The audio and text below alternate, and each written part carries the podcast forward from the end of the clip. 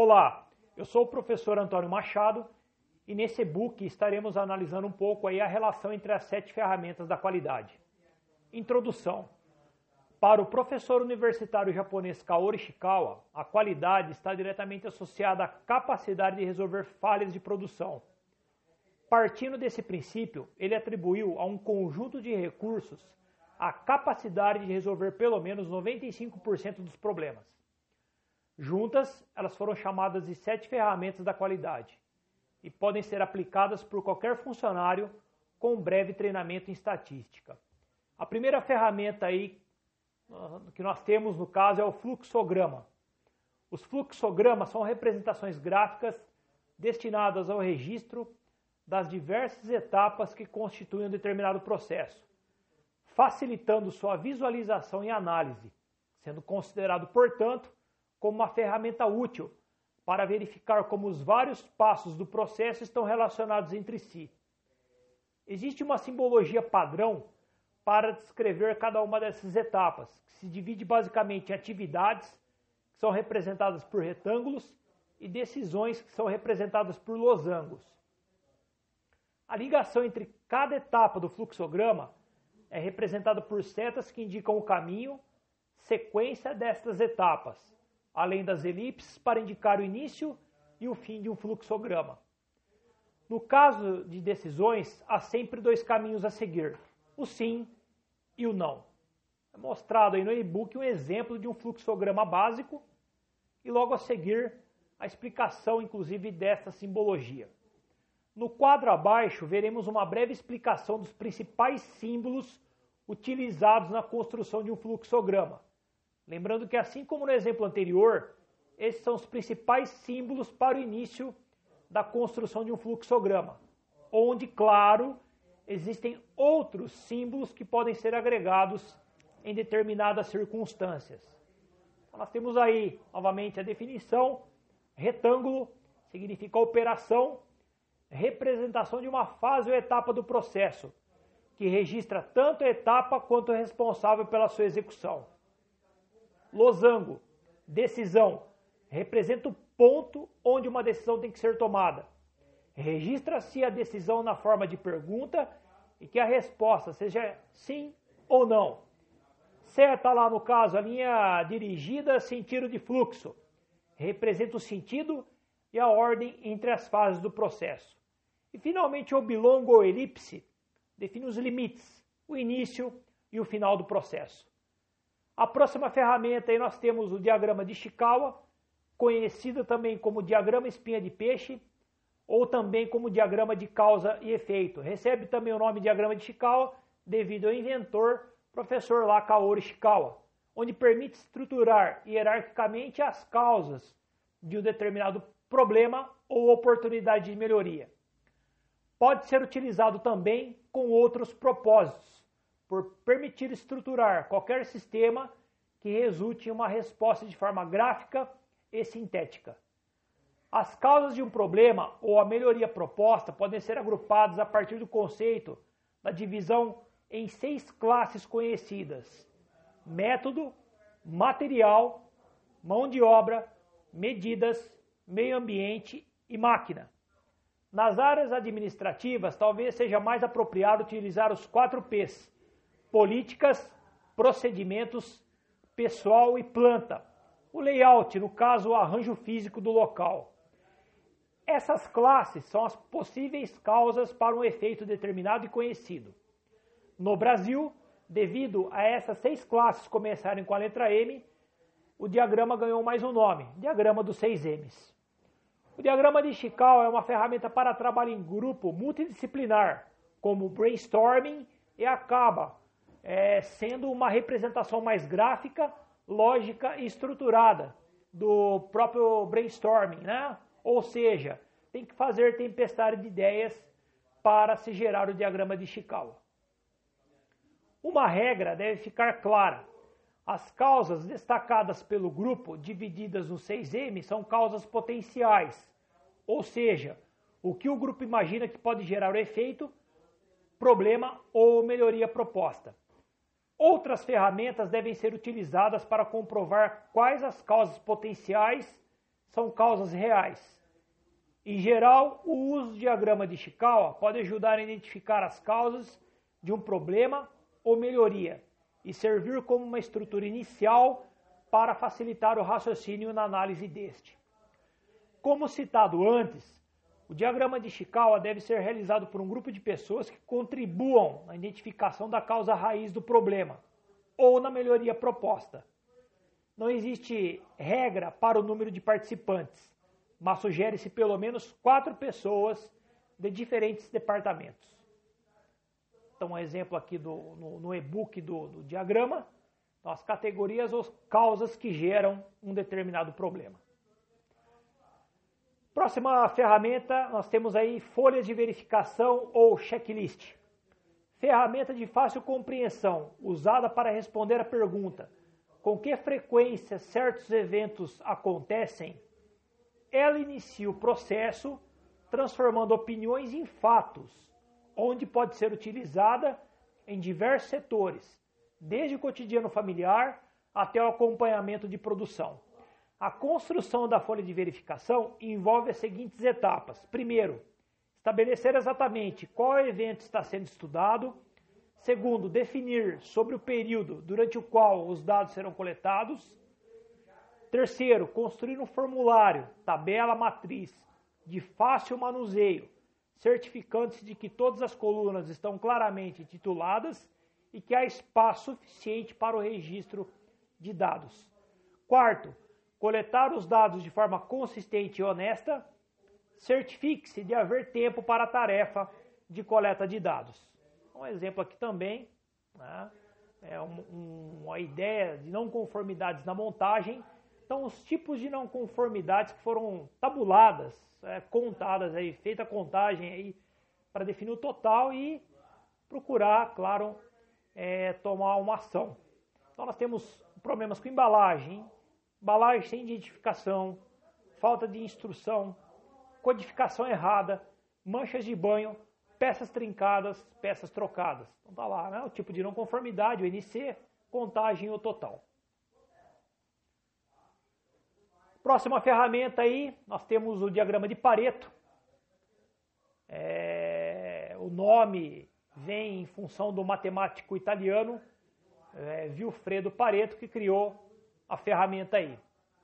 O diagrama de Pareto é uma forma especial de gráfico de barras verticais, um histograma, formado por um eixo horizontal X, onde serão colocadas as classes dos dados a serem estudados, e dos eixos verticais Y, um da esquerda, onde aparecerão as quantidades, números das observações por classe, e o da direita, onde aparecerão as porcentagens relativas de cada classe cujas frequências encontram-se em ordem decrescente, da esquerda para a direita, prioridade de problemas. O diagrama de Pareto, elaborado com base em uma folha de verificação ou em outra fonte de coleta de dados, nos ajuda a dirigir nossa atenção para assuntos verdadeiramente importantes. Em resumo, Pareto é uma abordagem estatística que permite, através de uma representação gráfica específica, a identificação dos aspectos relevantes relacionados à qualidade que pode ser amplamente utilizado para, primeiro momento, definição de projetos de melhoria. Então nós temos aí a identificação das fontes de custo e principais causas de problemas que afetam o processo. Análise de custo de projetos também, identificação da distribuição de recursos por projetos e das áreas prioritárias para investimento. Observação aí, de preferência, quando aplicar Pareto, associe as categorias aos seus custos. Nem sempre a causa que provoca grande quantidade de não conformidade, mas cujo custo de reparo seja pequeno, será aquela a ser priorizada. Temos um exemplo aí também, né? É, ele fala numa central telefônica de uma grande empresa, havia a sensação de saturação do sistema utilizado. Para melhor representar o que ocorria, foi realizado um acompanhamento com as telefonistas, que teriam que responder aos problemas em que números ocorriam e lançá-los na lista de verificação. Foi criado um checklist, primeira coluna, o número de defeito, segunda coluna, os tipos de defeito, Terceira coluna, número de ocorrências e depois o cálculo aí na quarta coluna do, do percentual, da porcentagem acumulada. Lembrando que a montagem do checklist, assim como do gráfico, é feita em ordem decrescente, do maior para o menor. Temos também no e-book a ideia do gráfico. E a conclusão após a ideia aí. Como é possível notar pelo gráfico, defeito linha ruidosa, defeito nas uniões dos fios telefônicos ou emendas mal feitas, representa 49% de todos os defeitos ocorridos no período. E que os dois maiores defeitos, linha ruidosa e linha aberta, deixar o telefone fora do gancho, representam juntos 70% de todos os defeitos. Corrigindo esses dois defeitos, teremos uma melhoria de 70% no sistema. Próxima ferramenta, histograma. A representação de dados de forma visual é um recurso muito importante para as atividades de gestão da qualidade. Os dados colhidos por meio de outros recursos, como o da folha de verificação, podem ser, no caso, colocados em um gráfico do tipo histograma. Nele, as informações são expressas por intermédio de barras, no caso barras, ou colunas, como aquelas usadas na primeira fase da confecção do diagrama de Pareto, ajudando na visualização e solução de problemas. Aqui um outro exemplo também, né, a divisão de indivíduos por idade, de 1 a 15 anos, por exemplo, a ideia, temos 8 indivíduos aí no histograma, 16 a 30 anos, 7 indivíduos e assim sucessivamente. Próxima ferramenta, ele coloca o diagrama de dispersão. Ele é utilizado para estudar a possível relação entre duas variáveis, permitindo tal associação consideradas numa análise de dados, ou seja, a relação entre causa e efeito. Consiste no aglomerado de pontos como se fosse uma nuvem, distribuídos sobre um plano estabelecido por um par de eixos, x e y, onde x representa os valores medidos de uma variável e y representa os valores medidos da segunda variável. Muitas vezes é preciso avaliar o relacionamento entre variáveis como temperatura de aquecimento e dureza final da peça, velocidade do carro e consumo de combustível, entre outros. O diagrama de dispersão fornece uma representação visual da relação existente entre duas variáveis e pode-se traçar uma reta, um modelo matemático da associação entre essas variáveis, chamadas reta de regressão. Ou seja, quanto mais o grupamento tender uma linha reta, maior será a relação entre as duas variáveis. Isto faz sentido, uma vez que a linha reta indica que toda vez que uma variável se altera, a outra variável muda na mesma intensidade. Então, exemplo aqui também, né, diagraminha e outras situações a seguir. Na prática do dia a dia, é muitas vezes essencial estudar a relação entre duas variáveis correspondentes. Por exemplo, em que grau as dimensões de uma peça usinada variam com a mudança de velocidade de um torno. Ou suponhamos que queremos controlar a concentração de uma solução e é preferível substituir a medição da concentração pela da densidade relativa, porque ela é facilmente medida na prática. Então, claro, uma investigação que é feita para melhorar parâmetro de estudo. Para estudar a relação de duas variáveis, tais como velocidade do torno, dimensões de uma peça ou concentração e densidade relativa, pode-se usar o chamado diagrama de dispersão.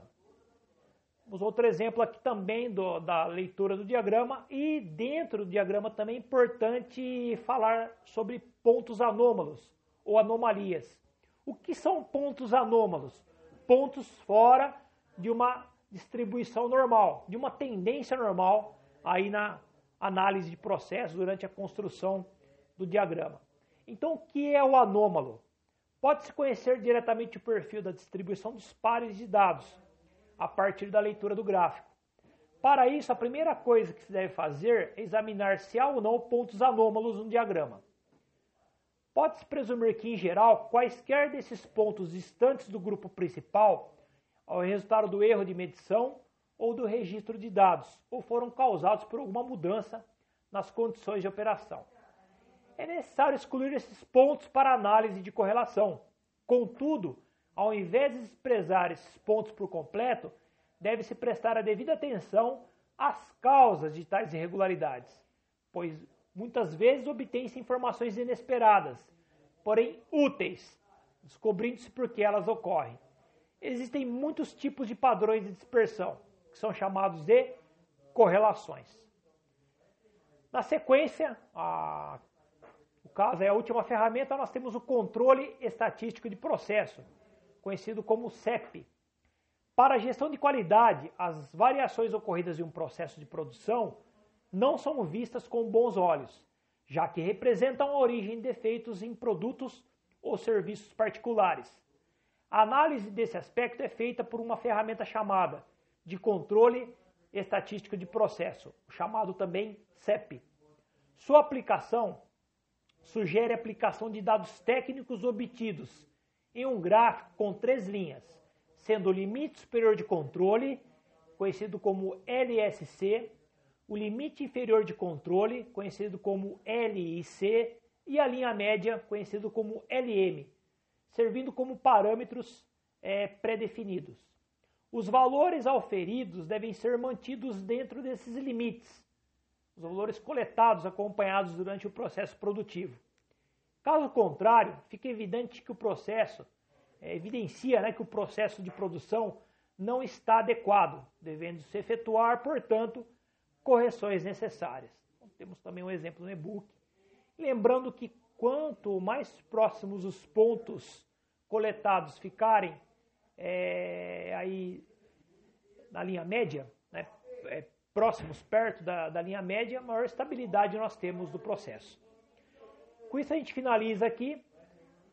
Espero que tenham gostado e até a próxima.